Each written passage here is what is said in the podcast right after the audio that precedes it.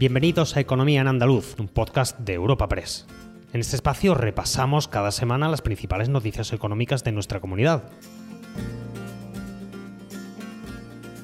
Estos son los temas que han marcado la información económica de Andalucía esta semana. El mundo empresarial ha dejado importantes noticias esta semana en Andalucía. Cádiz y Huelva han sido las provincias que han destacado con el anuncio de un proyecto de CEPSA, mientras que Navantia ha presentado una nueva inversión en Cádiz y en Sevilla ha sido Cobre las Cruces. Este mismo viernes, además, hemos conocido los datos del paro del mes de noviembre, y Andalucía destaca como la segunda región con mayor descenso del paro, en concreto 11.169 desempleados menos. Y para terminar, veremos las previsiones turísticas de Andalucía para el puente de diciembre. Espacio patrocinado por la Asociación de Trabajadores Autónomos ATA. Empezamos con el proyecto que CEPSA, el Valle del Hidrógeno Verde en Andalucía, ha presentado para San Roque, Cádiz y Palos, Huelva. Se trata de una iniciativa importante no solo para la comunidad, sino para toda España, al suponer un paso más en la transformación hacia un modelo más sostenible. En detalle, CEPSA ha anunciado una inversión de 3.000 millones para desarrollar en Andalucía el mayor proyecto de hidrógeno verde de Europa. A su presentación han acudido el presidente del Gobierno Central y el andaluz. Estas eran las palabras del consejero delegado de CEPSA, Martin Wetzeler, durante la presentación de este proyecto. Me llena de orgullo, orgullo hacer hoy, en esta tierra, nuestra tierra, Andalucía, este anuncio, la creación del Valle Andaluz de Hidrógeno Verde. Hoy quiero anunciar que CEPSA va a invertir 3.000 millones de euros en los próximos años para crear el, eh, el, mayor ecosistema de hidrógeno verde de Europa hasta la fecha y que tendrá a los Energy Parks de San Roque y de Palos de Frontera como principales puntales.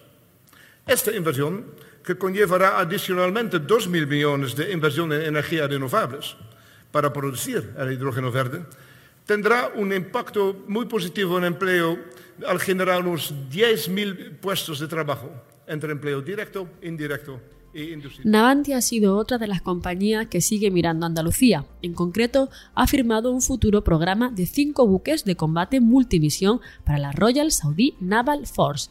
Estos buques se construirán conjuntamente entre San Fernando y un astillero de Arabia Saudí y supondrá un impacto de 7.500 empleos cualificados. Este encargo de Arabia Saudí a Navantia se suma a las cinco corbetas que ya se están construyendo en la bahía de Cádiz. La ministra de Industria, Comercio y Turismo, Reyes Maroto, ha estado presente en la firma de este programa en su viaje oficial a Riad y lo explicaba así. Vamos a formalizar eh, la construcción de cinco nuevos buques con una carga muy importante de trabajo en, eh, San Rafael, lo cual nos da sin duda un, bueno, pues una eh, primero tranquilidad con respecto al empleo que en la bahía de Cádiz pues, en estos momentos había cierta inquietud, pero sobre todo nos da la confianza de que bueno, pues Navantia en Arabia Saudí y en el mundo es un socio estratégico para muchos países, ahora que estamos afrontando eh, una guerra y sobre todo eh, que nos tenemos que reforzar en seguridad, pues creo que España está a la altura eh, con un sector, insisto, no solo de Navantia, sino el conjunto de sus proveedores, que hace bueno, pues que este MOU, que insisto va a reforzar la construcción de nuevos cinco buques, pues podamos estar muy satisfechos del trabajo de los gobiernos y del sector que estamos haciendo en Arabia. Y Sevilla va a ver cómo la mina de cobre Las Cruces amplía su actividad con la explotación de una nueva mina subterránea y la construcción de una planta polimetalúrgica para la producción de cuatro metales refinados, cobre, zinc, plomo y plata. Jorge Paradela, consejero de Política Industrial y Energía, ha tenido la oportunidad de conocer in situ este proyecto. Lo escuchamos. Conocer de primera mano, acompañado de mi equipo, un proyecto eh, apasionante como el que tiene Cobre Las Cruces por delante. Pasamos de, de hablar de una mina a cielo abierto dedicada a un solo metal a una mina subterránea nuevo yacimiento dedicado a cuatro, cuatro metales, ¿no? por eso se habla de, una extracción polimetálica. Y todo ello lo facilita una tecnología desarrollada en Andalucía, que es absolutamente novedosa y disruptiva a nivel mundial, diría, y que además es aún más respetuosa con el medio ambiente, que ya lo es la explotación actual, aún más respetuosa con el medio ambiente y aún más eficiente en la recuperación de metales. ¿no? Me explicaban antes que estamos hablando de una reducción del 90% de emisiones de CO2 por tonelada de metal extraído respecto a una cadena de valor convencional. Hay un secreto que dice que aquí puedes probar la mejor variedad de verduras y disfrutar el jamón ibérico más deseado del mundo. Puede que todo esto sea un secreto a voces, pero es nuestro secreto para conseguir la calidad, la riqueza y ese puntito tan especial de Andalucía. Gusto del Sur, el sabor de tu vida. Junta de Andalucía. Cambiamos de asunto. Andalucía ha bajado en noviembre de los 750.000 parados tras registrar 11.169 desempleados menos un descenso del paro solo superada por Valencia en términos absolutos. Todas las provincias, excepto Málaga, marcaron bajadas en el desempleo, siendo la mayor en Sevilla. Por otra parte, en noviembre, la contratación aumentó en más de 7.200 contratos, y de los cerca de 330.000 en vigor, el 45% eran indefinidos. El presidente de la Federación Nacional de Asociaciones de Trabajadores Autónomos, Lorenzo Amor, analizaba las cifras de la siguiente manera hay que decir que los datos son muy buenos para Andalucía.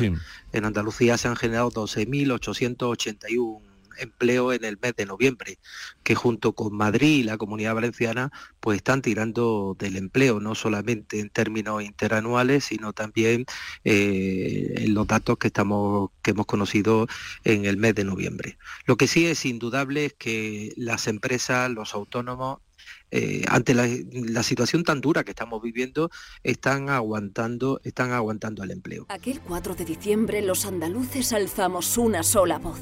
Hoy nos sigue uniendo una manera única de defender lo nuestro. Este 4 de diciembre, inunda las calles de blanco y verde. Iza nuestra bandera. Fíjala como foto de perfil o cuélgala en tu balcón. Siente el orgullo de ser como somos, allá donde estés. Este 4 de diciembre lleva Andalucía por bandera. Junta de Andalucía. Por otro lado, esta semana se ha aprobado en Consejo de Gobierno el Reglamento General que desarrolla la Ley del Suelo. Como novedad, introduce la colaboración público-privada entre los ayuntamientos y entidades como los colegios profesionales para que puedan colaborar con los municipios en la redacción de su planeamiento.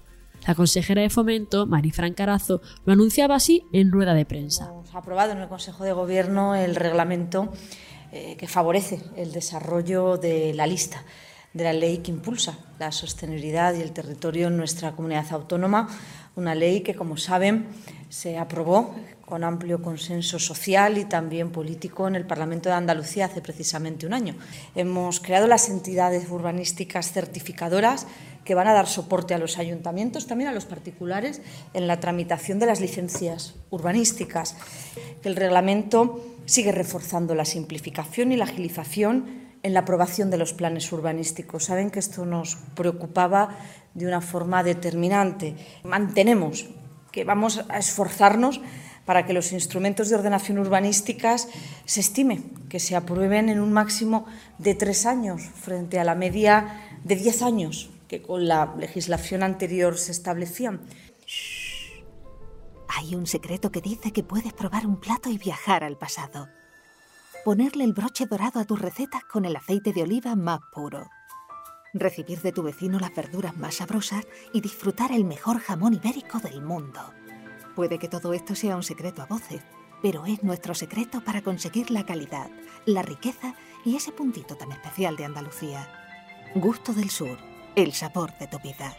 Junta de Andalucía. Por último, este fin de semana comienza el puente turístico de diciembre.